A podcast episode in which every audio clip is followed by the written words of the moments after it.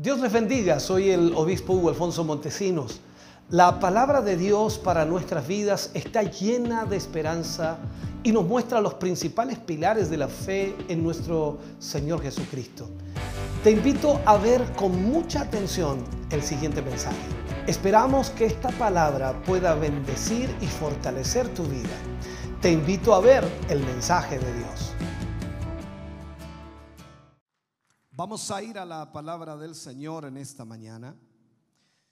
Y les invito a abrir el libro de Lucas, capítulo 9, versículos 23 y 24. Usaremos la misma cita de el domingo pasado para seguir hablando acerca de la valentía del discípulo, en este caso la segunda parte. Lucas capítulo 9, versículos 23 y 24. Leemos la palabra del Señor y lo hacemos en el nombre de nuestro Señor Jesucristo.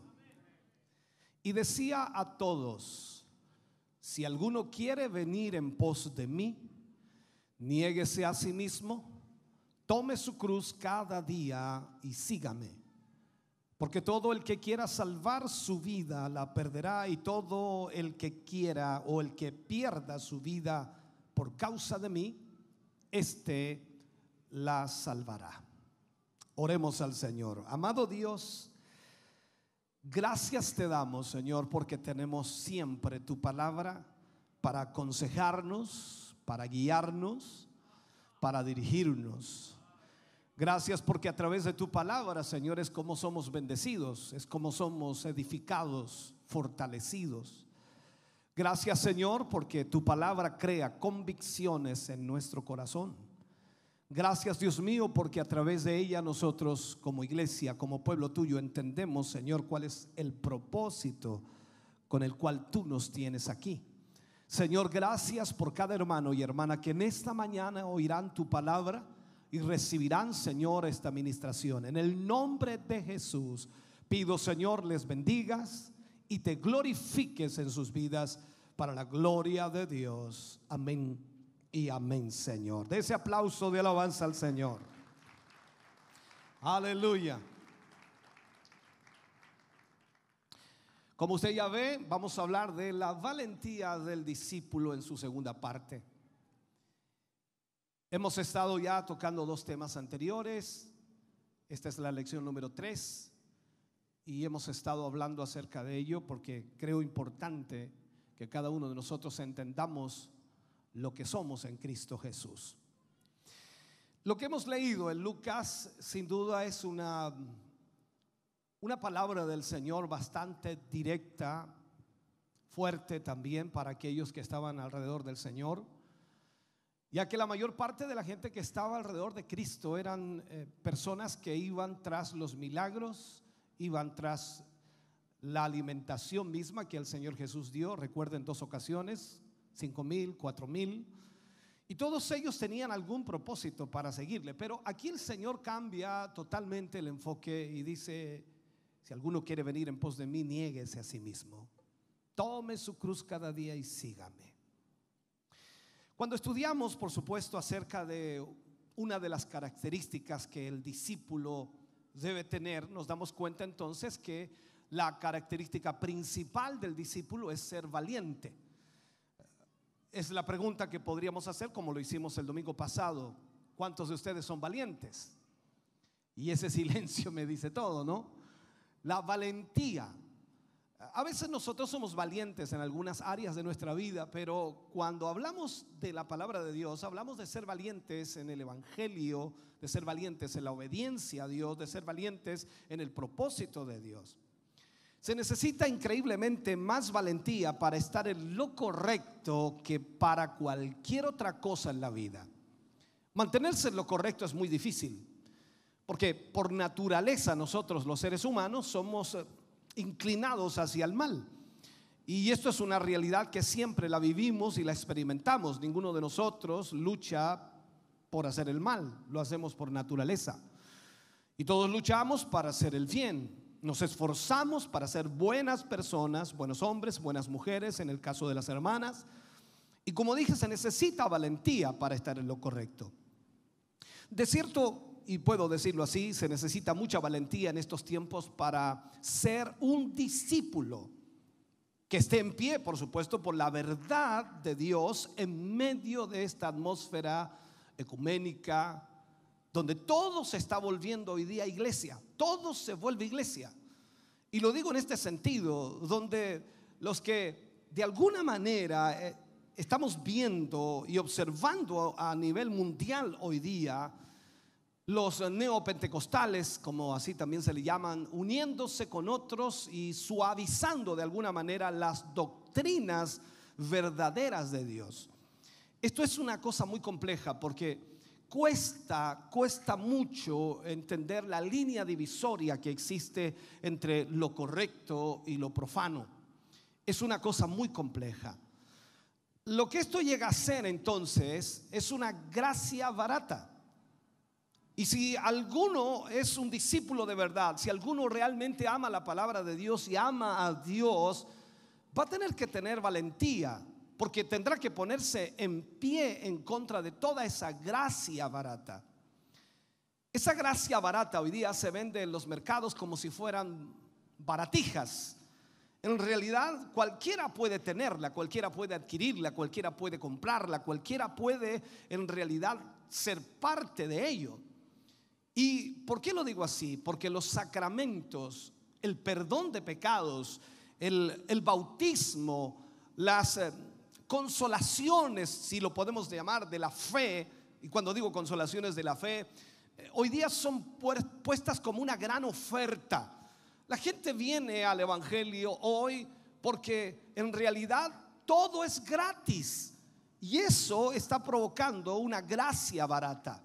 La iglesia moderna y lo amplío, predica un cielo sin infierno. Eso es lo que hace la iglesia moderna, un cielo sin infierno. Comunión sin disciplina. Membresía sin frutos de justicia. Por eso digo, cualquiera puede ser parte de una iglesia. Y lamentablemente son atrapados en la marea de esa gracia barata. ¿Sabe? La iglesia hoy día rehúsa proclamar todo el consejo de Dios, toda la palabra de Dios, por temor a ofender a esas almas mundanas que van a hacer barata la gracia de Dios en la iglesia. Ese es el problema que tenemos hoy. Y claro, estas personas piensan que, que, que van a honrar a la iglesia y a Dios o la presencia de Dios un domingo por la mañana llamándose a sí mismos discípulos de Dios, sin embargo viven como el diablo desde el lunes en adelante. Y es ahí en donde enfocamos. Porque lo más importante del discípulo no es pelear con las personas y discutir ciertas doctrinas. Lo más importante del discípulo es vivir la vida que Cristo quiere que nosotros vivamos. Entonces, en este sentido, es en contra de esto que tú y yo, hermano querido, debemos tener el valor de mantenernos, de permanecer en esa verdad de Dios y vivir y demostrarla realmente. La iglesia debe decirle a la gente, tú no puedes vivir como el diablo y tener a Dios obrando en ti. No se puede.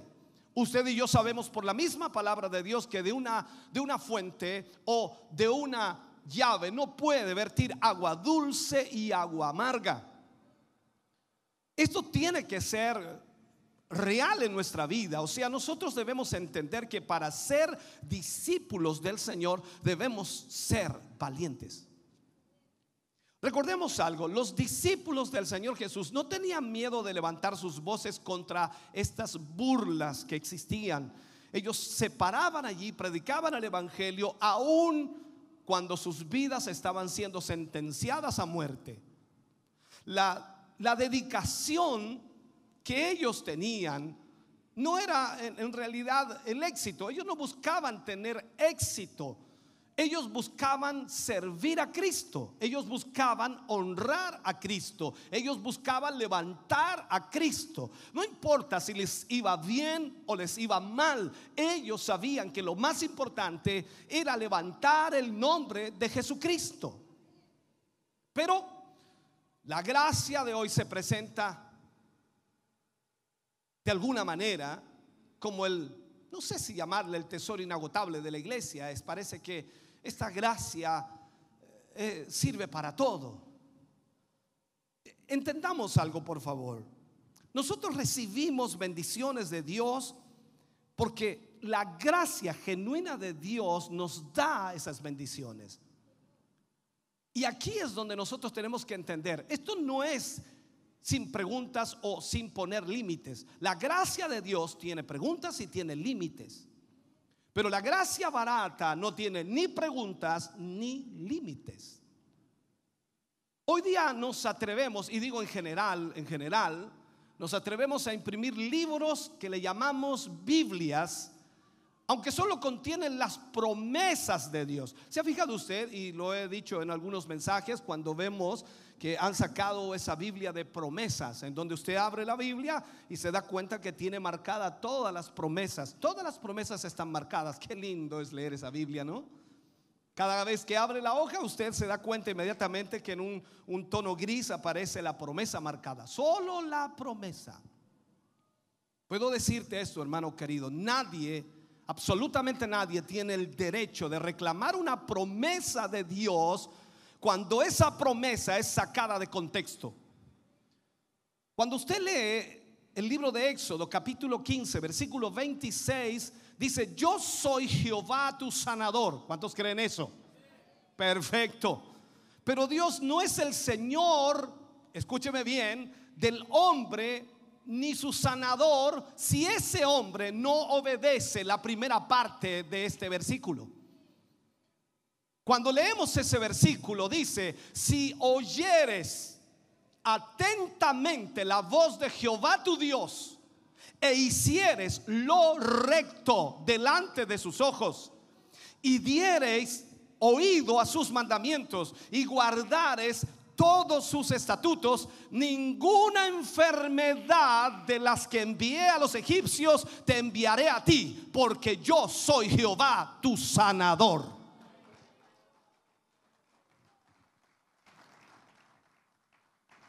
Entonces nos damos cuenta que tú y yo no tenemos ningún derecho de mencionar la última parte del versículo a menos que mencionemos todo el versículo, porque si tú no obedeces a Dios, Él no es tu Señor y Él no es tu sanador.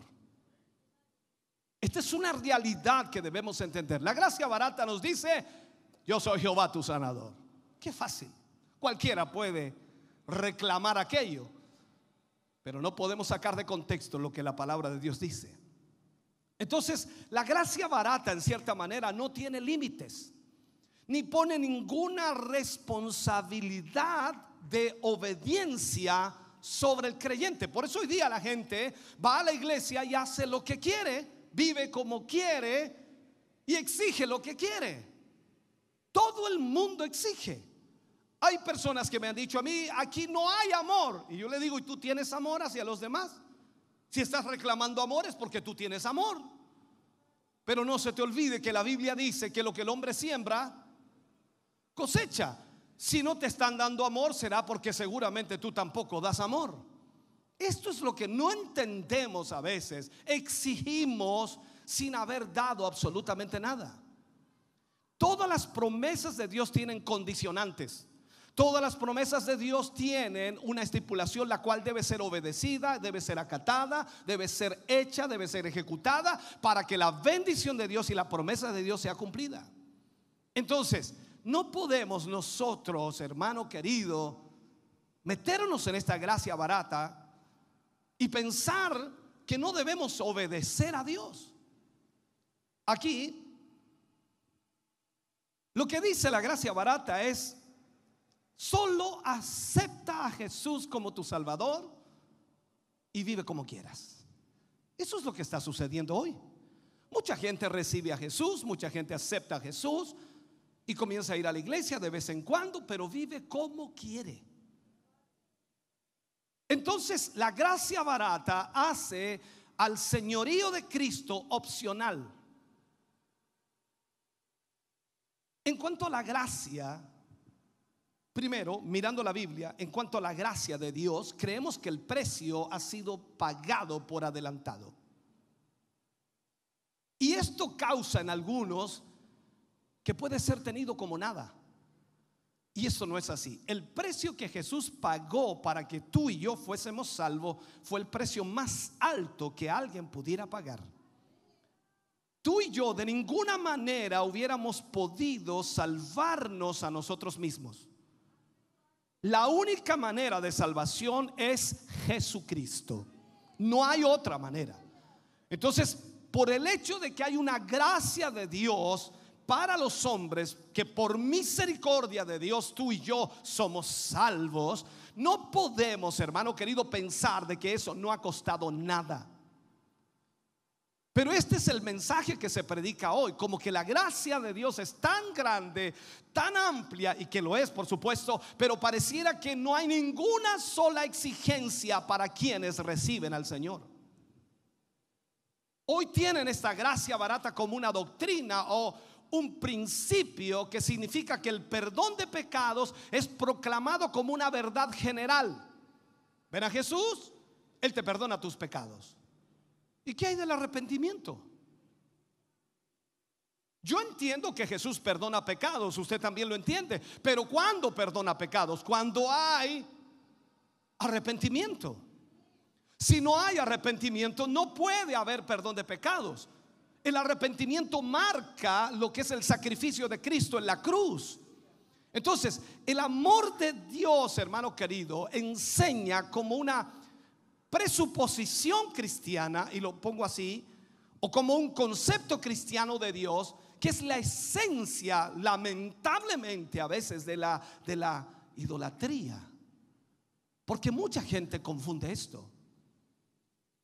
Jesús dijo que el amor era algo mucho mayor que esta cosa ambigua en la cual el mundo habla hoy día. Todo el mundo habla de amor, todo el mundo habla de que debe haber amor, que debemos amarnos y todo aquello. Pero la gente no entiende eso. Lo he explicado en algunas oportunidades. Dios es amor.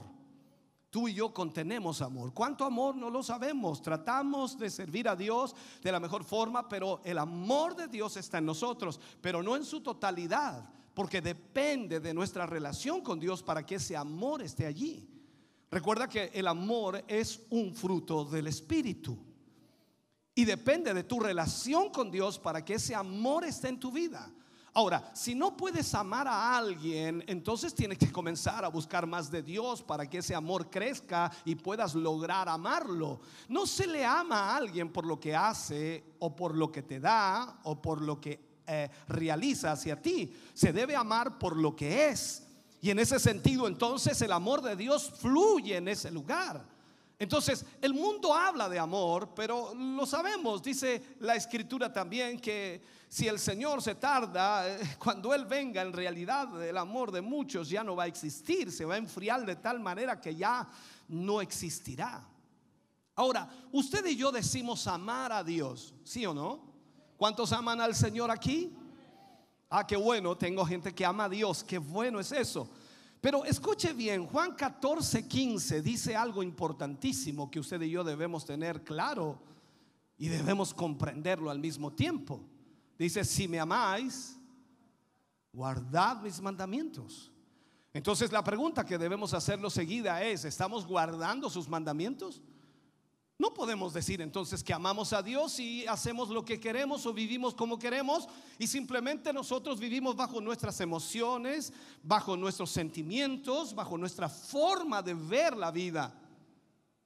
Hermano querido, guardar los mandamientos de Dios es amar a Dios.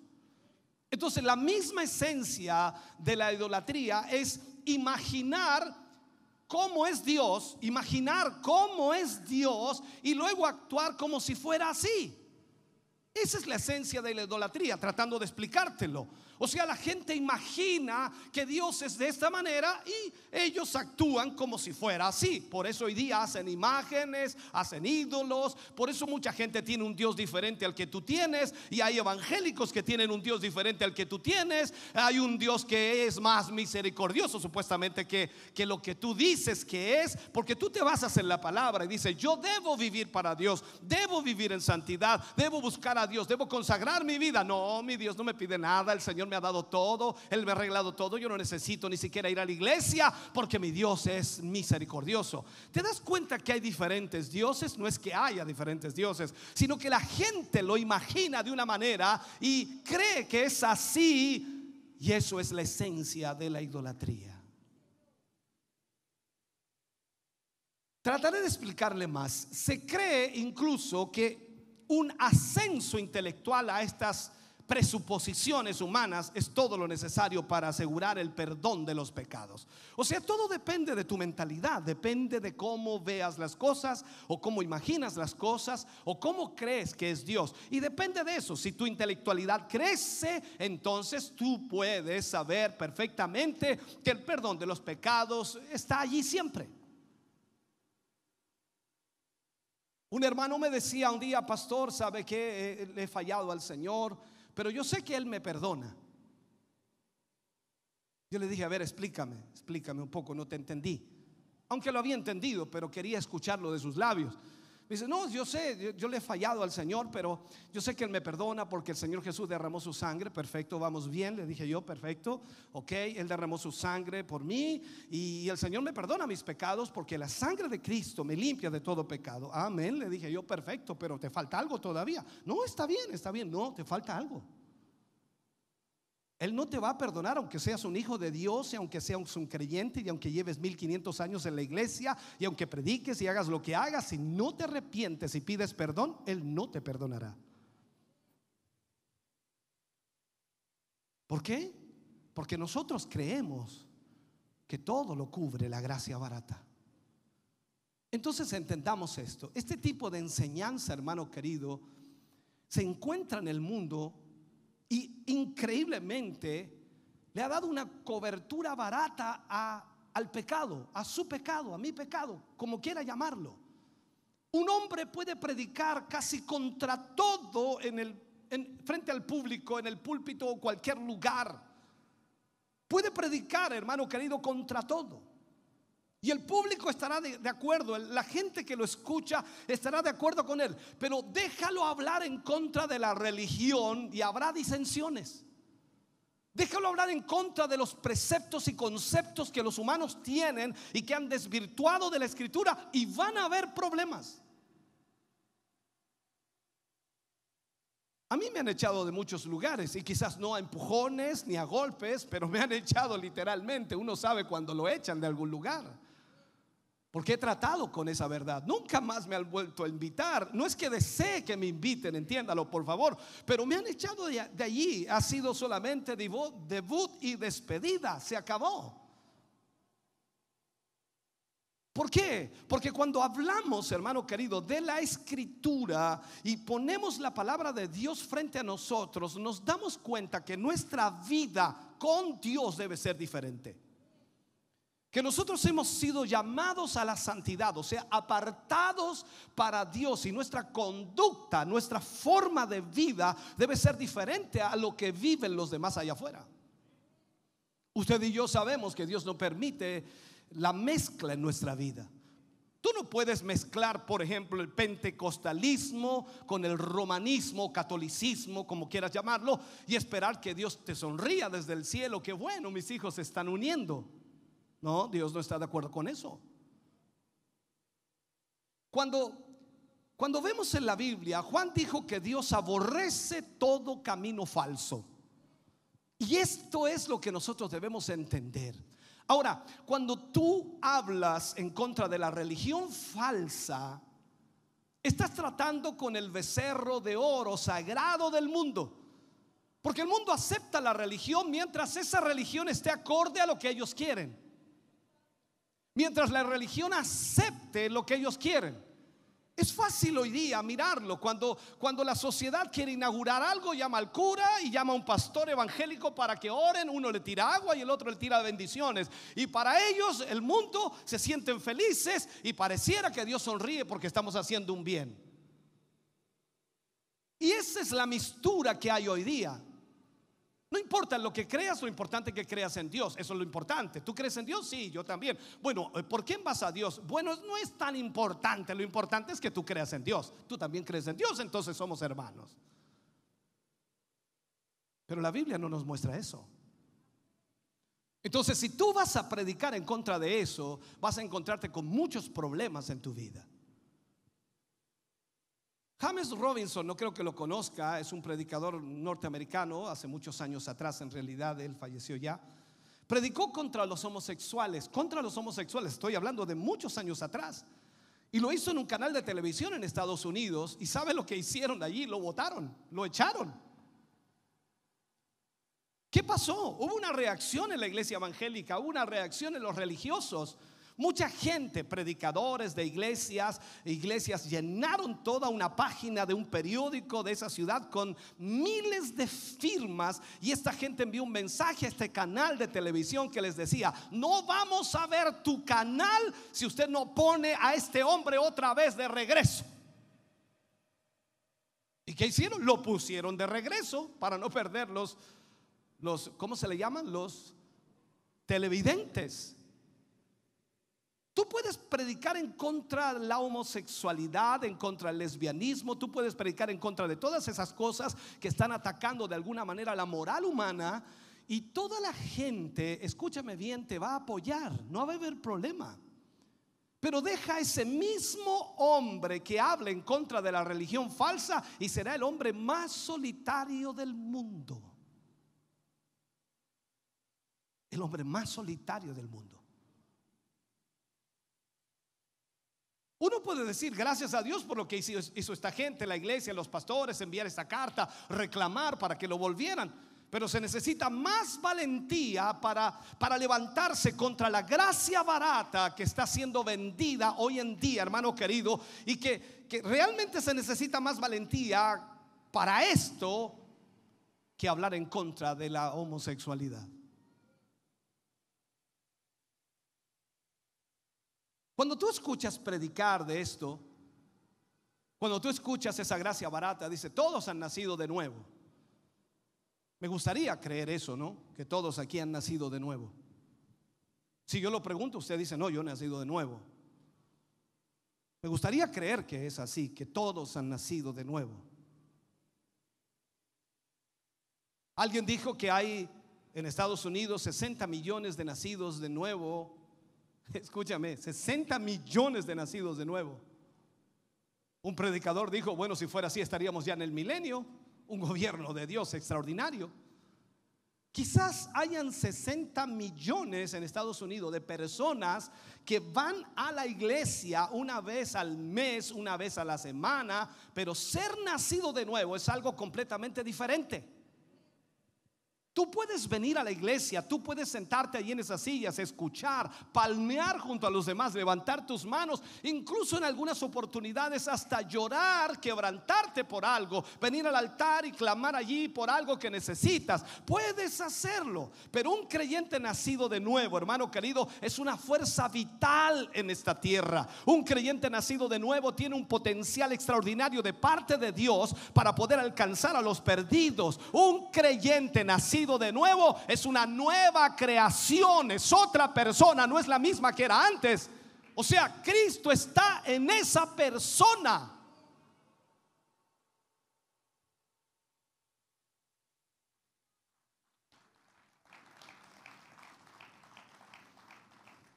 Ahora, ¿por qué lo digo así? No puede, es imposible que hayan 60 millones de representantes de Cristo en una nación sin que no haya una restricción a la maldad. No puede en esta ciudad, que somos más o menos 200 mm, mil habitantes, no puede pensar usted que hayan 10 mil, 20 mil, 40 mil, 50 mil, vamos a poner 60 mil creyentes aquí y no puede, no puede suceder eso porque no hay ninguna restricción a la maldad.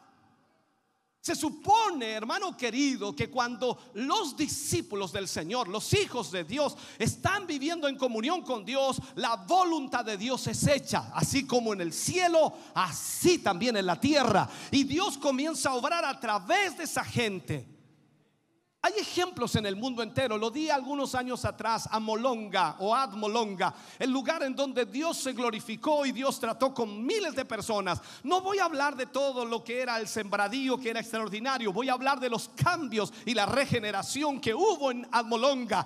Que las cárceles tuvieron que cerrar porque ya no había maldad, porque ya no había borrachera, porque ya no se vendía licor. Las cavernas tuvieron que cerrar. Todas las tabernas cerraron y se convirtieron en iglesias para servir a Dios. Cuando el creyente, el Hijo de Dios, es un verdadero discípulo valiente que lleva la palabra y vive esa palabra, algo sucede a su alrededor.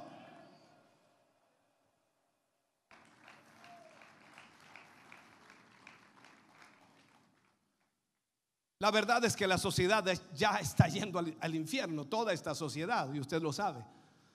Y va mucho más rápido, increíblemente, en las últimas dos o tres décadas que en cualquier otra época de la historia. Pero ahora tenemos una religión que nunca antes habíamos tenido. De acuerdo a la revista de selecciones de Reader Dyer, alguien la conoce, hace unos años atrás se leía que ellos decían, la revista decía que en los últimos 20 años, o sea, en las últimas dos décadas que seguían, quizás uno de cada 10 personas se volvería homosexual o por lo menos bisexual. Ellos ya adelantaban lo que venía.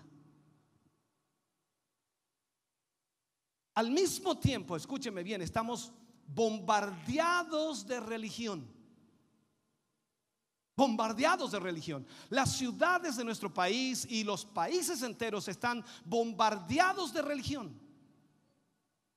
Solo en nuestra ciudad, más de 15 a 20 emisoras de radio transmiten las 24 horas del día entre legales e ilegales, no importa cuál sea, 20 emisoras de radio. Y la maldad continúa.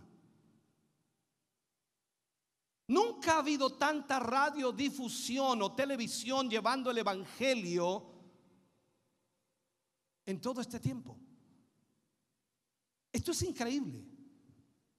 Hoy día el Evangelio se puede predicar a través de la radio, la televisión, a través del correo, a través de mensajes, a través del WhatsApp, a través de Facebook, a través de todos los medios que tú puedas utilizar. Increíble. Sin embargo, no existe restricción a la maldad.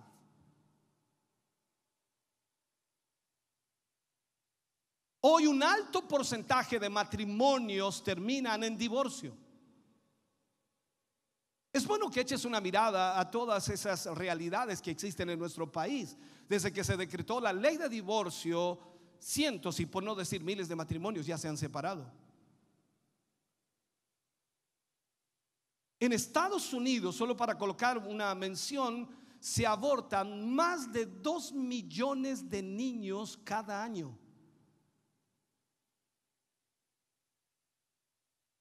La drogadicción, hermano querido, ha llegado hasta la escuela básica. Hoy día ya no hay nada de temor en la gente, en los jóvenes, señoritas. Ver fumar en la calle a, un niño, eso era imposible algunas décadas atrás. Hoy día tú lo ves por todas partes.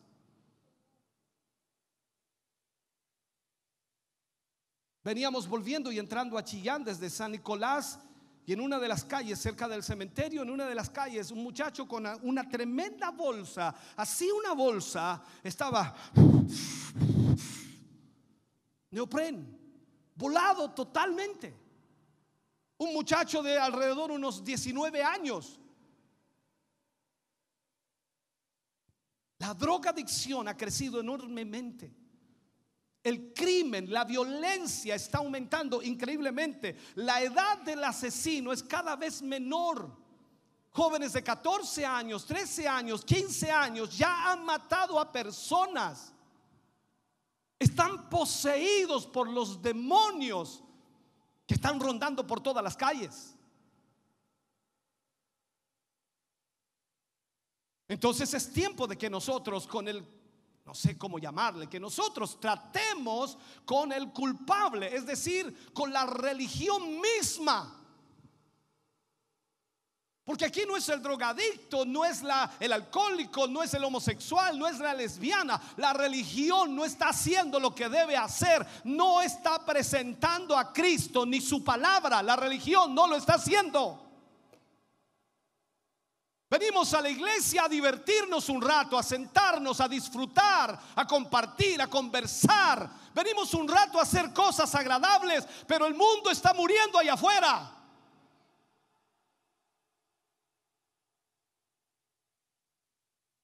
Hoy estar de pie por la verdad, hermano querido, automáticamente te pone en contra de la mentira que ofrece al mundo una cobertura barata para su pecado.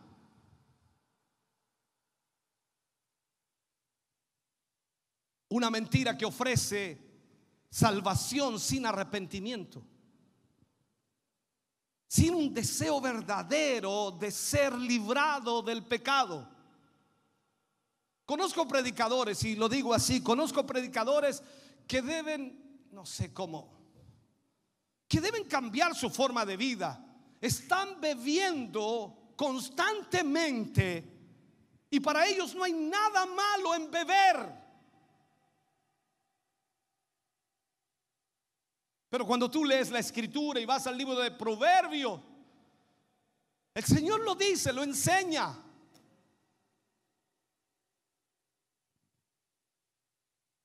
Entonces la pregunta es, ¿cómo puede ser, hermano querido, que, que, nosotros que estamos muertos al pecado, sigamos viviendo en él? ¿Cómo es posible que nosotros siendo hijos de Dios, que hemos muerto al pecado, seguimos viviendo en Él?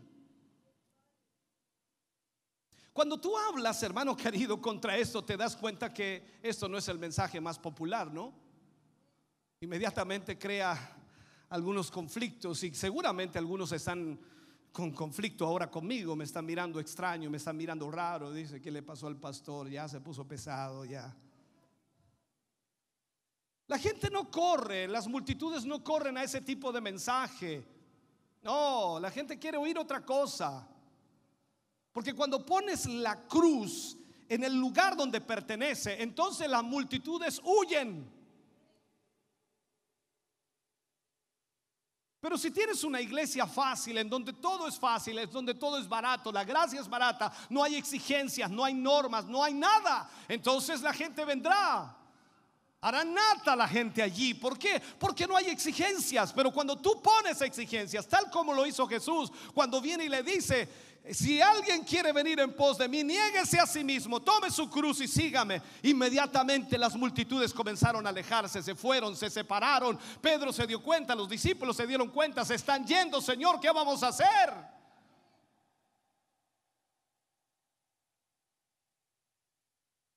Pero si nosotros queremos ver, hermano querido, el poder de Dios obrar en nuestras vidas primeramente, si nosotros queremos la liberación y queremos ver esa liberación venir sobre la iglesia, debemos volver a lo que la Biblia dice.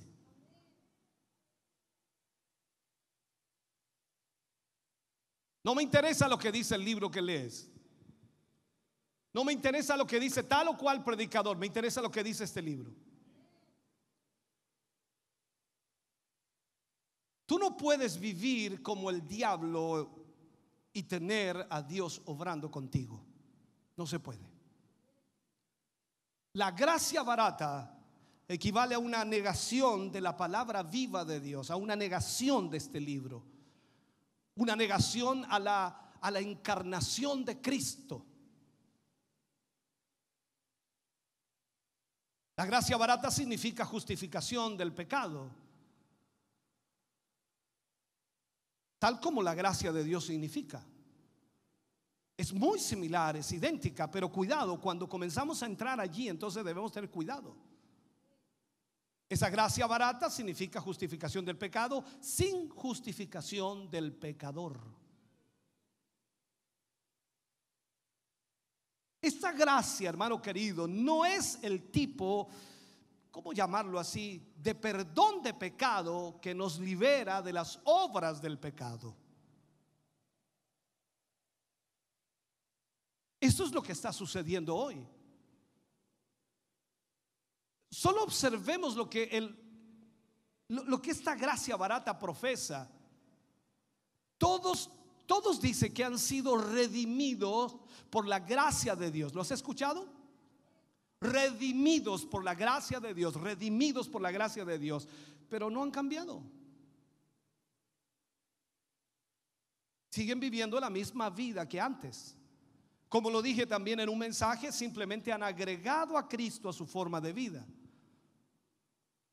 Eran pecadores, eran corruptos, eran malvados, eran malos hombres, malas mujeres, pero ahora tienen también a Cristo dentro de ellos. Agregan a Cristo dentro de ellos. En todo lo cotidiano, en todo lo que hacen, en todo lo que hacían durante la semana, durante el mes, ahora agregaron ir una vez a la semana a la iglesia. ¿Me sigue, cierto? Una fe que no te cambia no significa nada para Dios. Absolutamente nada para Dios. Solo la palabra de Dios es suficiente. Y solo la palabra de Dios es tan filuda como para penetrar el alma y tocar el espíritu. Solo la palabra de Dios puede cambiar tu vida realmente. Para aquellos que se han convertido al Señor y que tenían la experiencia de vivir en la vida de pecado como yo también lo viví, cuando Jesús llegó a mi corazón, y lo digo así, di un vuelco total en mi vida. Todo lo que antes hacía lo abandoné, lo dejé y ahora vivo para Cristo. O sea, en otras palabras, es un cambio. Pablo le escribe a los hebreos en el capítulo 4, versículo 12, eso lo conocemos perfectamente. Porque la palabra de Dios es viva y eficaz y más cortante que toda espada de dos filos. Y penetra, dice, hasta partir el alma y el espíritu. Y penetra hasta partir el alma y el espíritu otra vez. Las coyunturas, los tuétanos y discierne los pensamientos y las intenciones del corazón. En otras palabras, la escritura, la palabra de Dios no dejará nada sin hurguetear en tu vida. Absolutamente todo. Hoy la gracia barata, predicada por supuesto, y se predica el perdón sin el arrepentimiento. Esa gracia barata te dice, solamente acepta a Jesús como tu Salvador personal. Eso es todo. Tú aceptas a Jesús, es como hacer una, no sé, una confesión delante de la gente. Yo acepto a Jesús, ahora es un nuevo creyente, es un hijo de Dios. Damos gracias a Dios por nuestro nuevo hermano en la fe. Y toda la gente, gloria a Dios. Y decimos, hay gozo en los cielos cuando un pecador se arrepiente. Wow, pero no le preguntamos si se había arrepentido. ¿Te fijas que hay gozo en los cielos cuando un pecador se arrepiente? No cuando alguien dice acepto a Jesús. El arrepentimiento es la normativa. Entonces, cuando tú solamente aceptas a Jesús como tu Salvador personal, pero no te has arrepentido, no hay perdón. No hay perdón sin arrepentimiento. Solo la palabra de Dios, hermano querido, que es cortante, que es filuda, para convencer de pecado y llevar realmente al arrepentimiento al hombre y a la mujer, es la única que puede provocar ese arrepentimiento.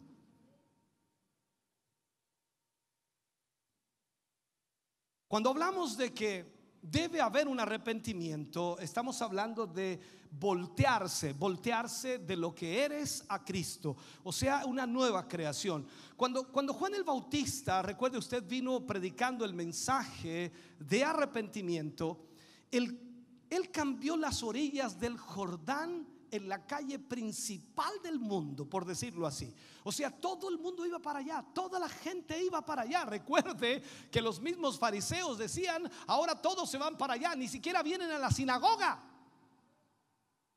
Y los fariseos enviaron allí a veedores, a observadores, para ver qué estaba sucediendo. 15 kilómetros por el desierto. Aquí son solo 14 y te vienes en auto. 15 kilómetros por el desierto para ver a un predicador que lo único que decía, arrepentíos. Porque el reino de los cielos se ha acercado. Los hombres venían de todo lugar y venían con la pregunta, ¿qué debemos hacer para ser salvos? Hoy día vienen a las iglesias los hermanos, dice, ¿qué van a hacer por mí? ¿En qué me van a ayudar?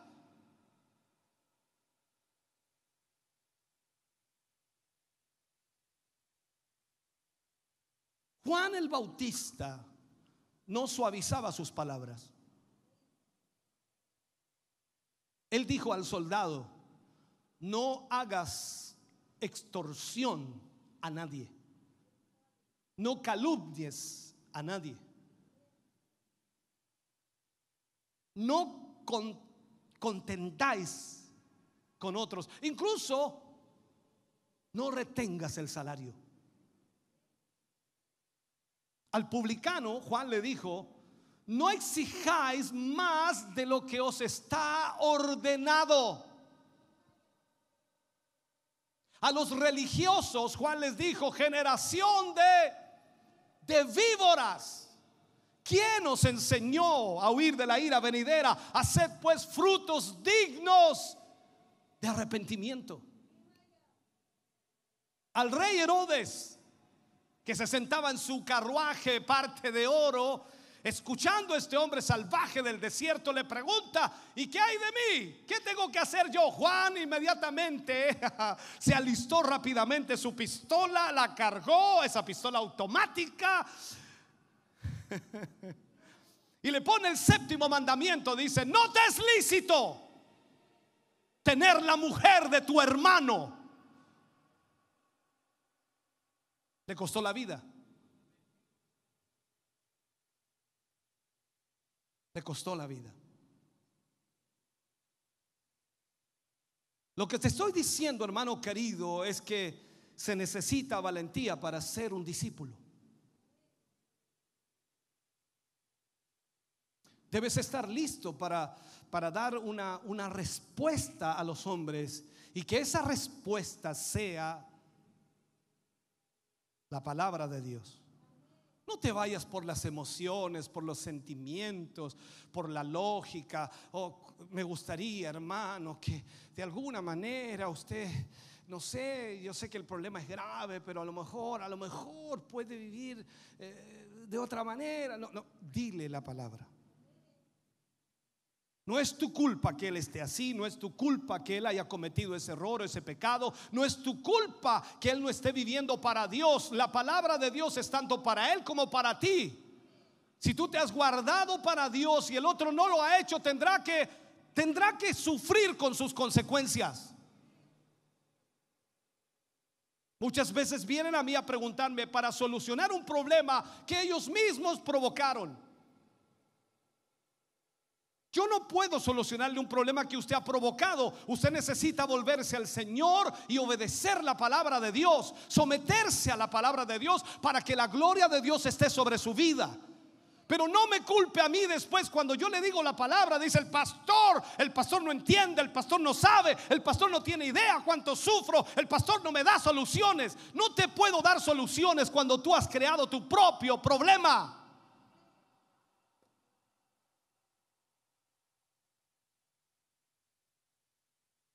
A medida que el cristiano se, se esparcía en aquellos primeros días, a medida que el Evangelio era predicado y la gente recibía de ese evangelio, la iglesia venía a ser más y más secularizada.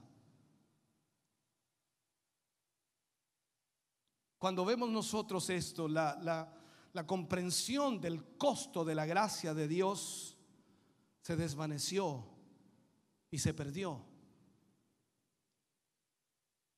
El mundo se cristianizó. Y, la gracia llegó a ser una propiedad común. Todos eran dueños de la gracia. Y como eran dueños de la gracia, la manipulaban o la enfocaban de acuerdo a sus gustos o necesidades. Por eso hay tantas denominaciones, tantas iglesias, tantos enfoques, tantas ideas, tanta filosofía. Por eso vemos todo eso hoy. Cuando llegó la reforma, si vemos la historia, Dios, Dios levantó a Martín Lutero para restaurar el evangelio de la gracia pura.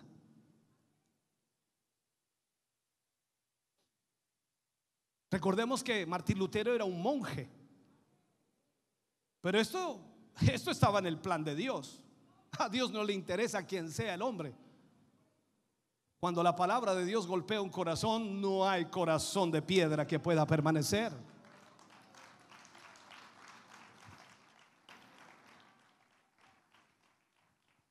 Entonces, ¿qué hizo Dios? Dios tuvo que enseñarle. Eso estaba en el plan de Dios. Dios tuvo que enseñarle. Martín Lutero había sido parte de un sistema religioso. Recuerde usted que vendía las indulgencias. Por una cantidad de dinero tú podías sacar a tu pariente que había muerto, sacarlo del el purgatorio. Otros podían incluso ganar el cielo, depende de la cantidad. O sea, asegurarte que no importa qué pecado cometieras de ahí en adelante, lo que habías pagado te daba derecho al cielo. La gracia barata. Ahora tú dices, bueno, nosotros no hacemos eso, pastor, pero ¿cuántas iglesias han rebajado la gracia de Dios a tal nivel que hoy día la gente vive como quiera y es evangélica, es hija de Dios y es un buen hermano?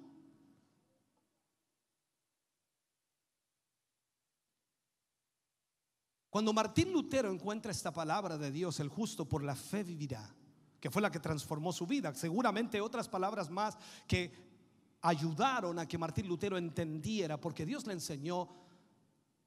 Entonces, dejando inmediatamente todo el sistema que él conocía, lo dejó, lo abandonó, ¿para qué? Para seguir a Cristo. Pero cuando él lo hizo, Dios destrozó las esperanzas de Martín Lutero. Martín Lutero pensó que seguramente con lo que él iba a hacer iba, iba a provocar un avivamiento, algo extraordinario, y no lo provocó inmediatamente. La persecución. Dios le mostró a Lutero que el seguir a Cristo no es la atribución o el mérito de un grupo de personas, o un grupo de personas selectas, escogidas. No, no, no, no lo es así, sino es un mandato divino para todos los cristianos sin discusión. Es un mandato de Dios para todos nosotros, seguir a Cristo. Entonces, ese es el mandato de Dios que todo hombre y toda mujer nacido de Dios debe hacer, seguir a Cristo. Ahora, el intento de Lutero, si sigo en esta historia, de huir del mundo, llegó a ser una forma sutil del amor del mundo. Trataré de explicarlo. En el claustro donde él estaba, porque Martín Lutero era un monje que vivía en un claustro separado del mundo aparentemente, descubrió que el monasterio era el mismo mundo, pero de otra forma. Y con el mundo del monasterio cayéndose sobre él, Lutero se agarró de la gracia de Dios. La gracia que le fue dada era una gracia costosa, porque destruyó toda su existencia. Todo lo que él conocía, todo lo que él quizás amaba antes de eso, se, desarmó, se destrozó. Y el mandamiento de Jesús tiene que ser una obediencia perfecta en la vida y también en la vocación, escúcheme bien, diaria de un creyente.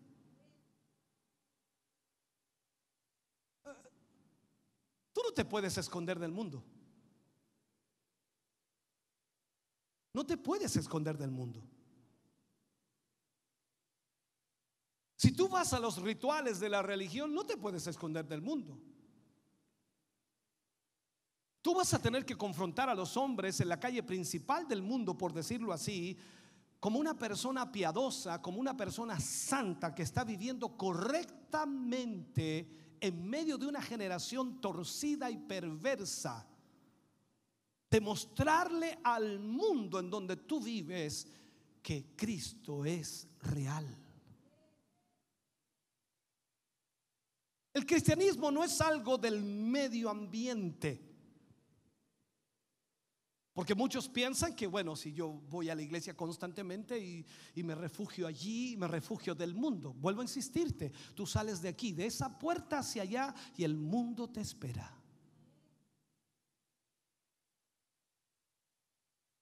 Y vas a tener que confrontar al mundo. Y vas a tener que demostrarle al mundo lo que vienes a hacer aquí. El mundo te ve desaparecer en ese lugar. Dice, oh, allí va una iglesia. Nadie quiere entrar aquí. Porque ellos dicen y piensan, dicen, no, es que eh, ir, a la iglesia evangélica no es para mí, porque yo soy un mundano, soy un hijo del diablo. Pero cuando te ven salir de aquí, esperan ver a un hombre con una aureola o con un rostro resplandeciente, diferente a ellos. Y cuando tú sales allí, eres igualito a ellos.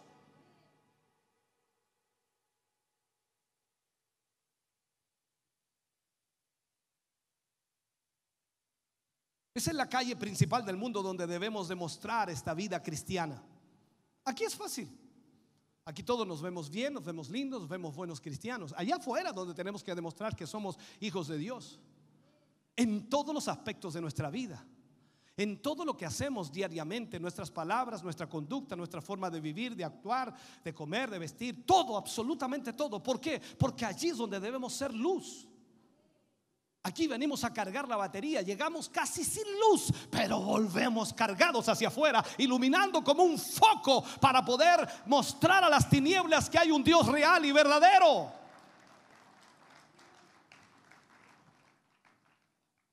Ahora, el, el conflicto, hermano querido, entre la vida del cristiano y la vida del mundo es algo, es algo de mucho contraste.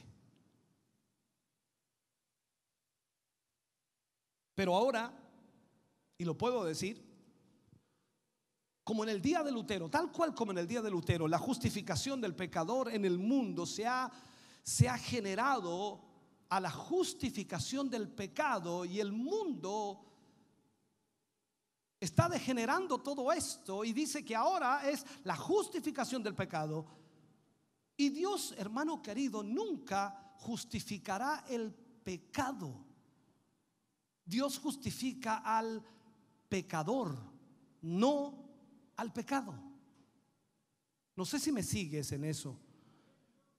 Pero la gracia barata te enfoca que tu pecado ha sido justificado. No importa que no te arrepientas, no importa que no vayas a las plantas del Señor. Dios sabe que tú eres débil. Dios a quien justifica ante el Padre es al pecador, no al pecado. Es triste decirlo, pero el mundo pentecostal ha caído en la misma trampa. Los hombres confiesan a Cristo y continúan sus vidas como siempre las han vivido. Por eso hay tanta vergüenza hoy dentro de la religión, por eso hay tanto problema en la religión. Los hombres ahora son salvos por una fórmula o por un saludo, no sé cómo llamarlo, por un bautismo en agua. Eh, la gente salva por eso ahora, no si tú te bautizas ya eres salvo, no si, si, si tú aceptaste a Cristo ya eres salvo, pero ¿qué hay de la conducta? ¿Qué hay de la forma de vida? Tú no cambiarás instantáneamente, la, la, la santidad es progresiva, yo lo sé por la palabra es poco a poco, pero poco a poco a medida que tú te interiorizas y te sumerges en la presencia de Dios, mientras más cerca de Dios estés, más santidad de Dios habrá en ti. Y significa que todas las áreas de tu vida comenzarán a ser tratadas. Pero si tú no estás cerca de Dios y solo vienes a la iglesia, que supuestamente Dios está aquí en el sentido literal, entonces no puedes tener cambios. Porque si en la semana nunca te acuerdas de Dios, entonces estás lejos de Dios. ¿Qué podemos hacer con un creyente que toda la semana pasa su vida como cualquier pecador o como cualquier persona alejada de Dios y llega el domingo esperando recibir un avivamiento, una unción, un poder, una autoridad, cuando en realidad viene más frío que un helado en el refrigerador?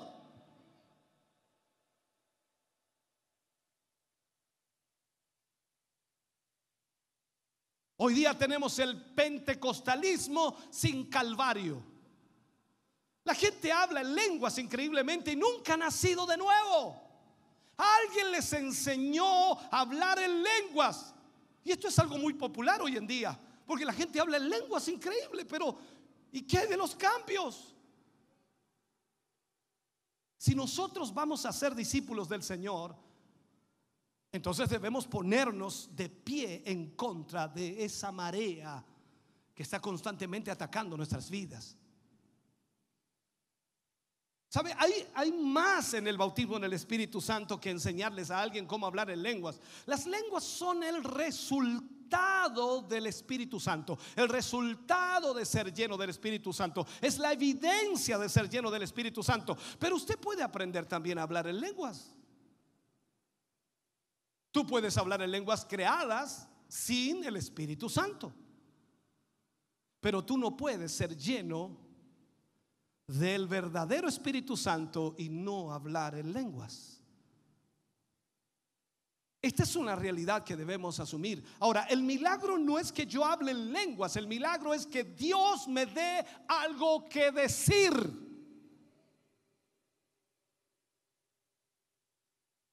Déjame comenzar a cerrar este mensaje o terminarlo si debo terminarlo, porque creo que es el tiempo ya. Recordemos algo, los primeros discípulos hablaban mientras el Espíritu les daba que hablasen. Cuando tú lees el libro de los Hechos, dice que vino como un estruendo de un viento recio que sopló en toda la casa y todos fueron llenos del Espíritu Santo y ellos hablaban en lengua según el Espíritu les daba que hablasen. Entonces cuando te digo que cuando tú hablas en lenguas es algo que Dios te ha dado para decir. La característica, hermano querido, de un discípulo entonces es la valentía. La, valentía de la convicción. Una convicción que nosotros hablamos la verdad. Esa verdad que está en Jesús y en su palabra. No hay otra verdad. Él, él dijo autorizadamente, yo soy la verdad. Entonces, nosotros debemos vivir todo el tiempo bajo esa verdad. Entonces la característica de un discípulo, como dije, es la, la valentía.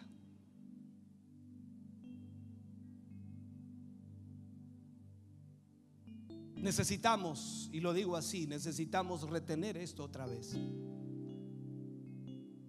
No estamos acá para ser convertidos. Estamos acá para ser discípulos, para ser obedientes a Dios, para ser obedientes al Señor. Estamos acá para servir al Señor. ¿Me está escuchando? Él dijo que estábamos aquí para ir a todo el mundo y hacer discípulos a las naciones.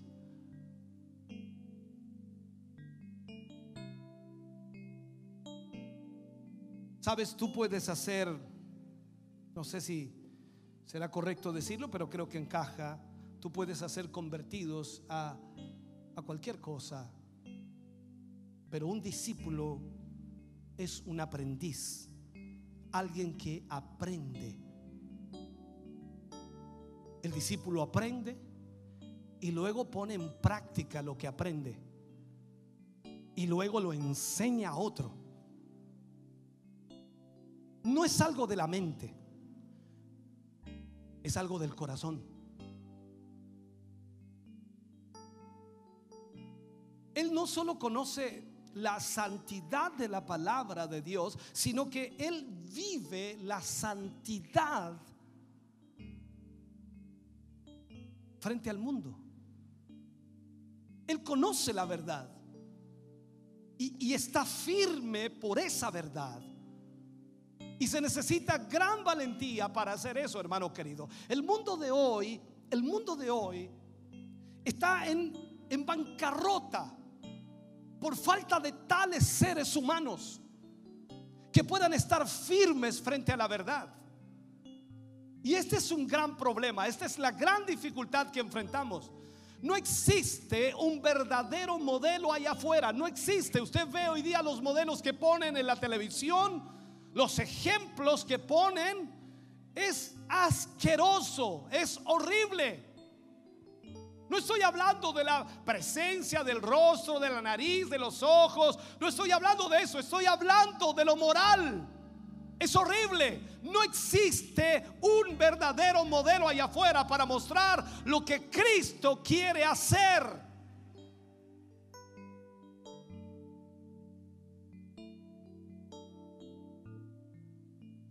El ecumenismo hoy ha hecho de todo una iglesia. No importa cómo sea, no importa lo que haga, no importa lo que crea, no importa lo que canten, no importa lo que bailen, no importa. Todo es iglesia. Y en esa lucha por la unidad ellos han desalojado de la iglesia todo lo que es real, todo lo que es genuino y verdadero.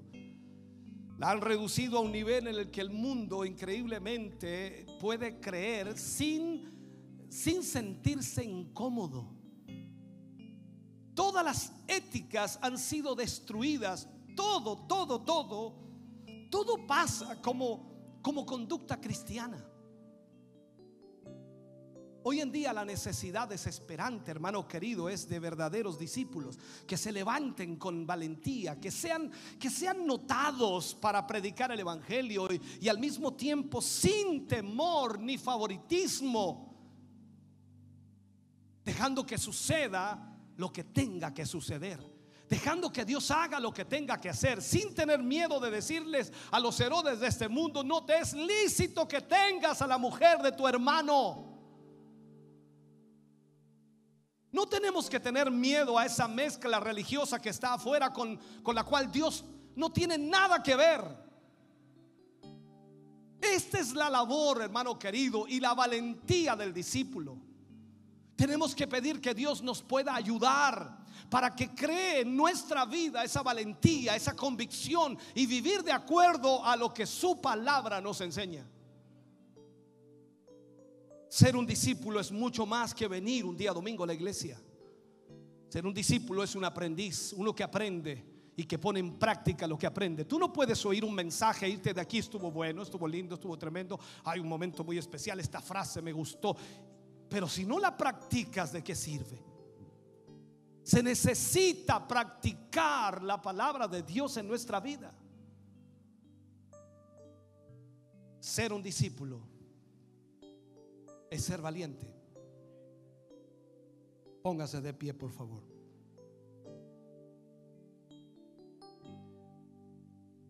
Padre, en el nombre de Jesús, vamos ante su presencia.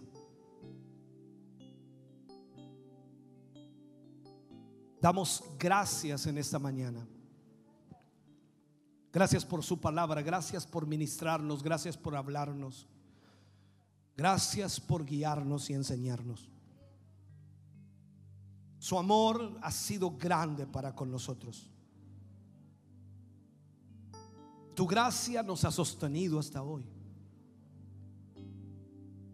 Pero no podemos confundir, Señor, la gracia de Dios con la gracia barata que hoy nos presenta la religión.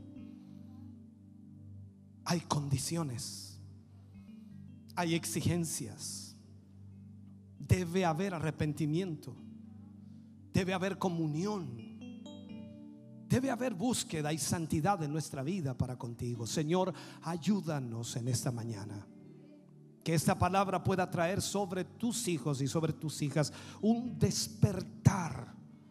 Remece nuestras conciencias, nuestros corazones, nuestra vida y llévanos a obedecer. Saca nuestro orgullo, Señor, y saca, Dios mío, todo pensamiento humano. Quita, Dios mío, todo deseo humano y llévanos, Dios mío, a hacer tu voluntad. En el nombre de Jesús, te damos gracias por esta palabra hoy.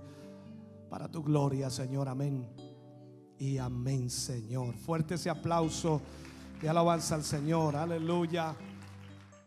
Estamos contentos de que hayas visto y escuchado este mensaje.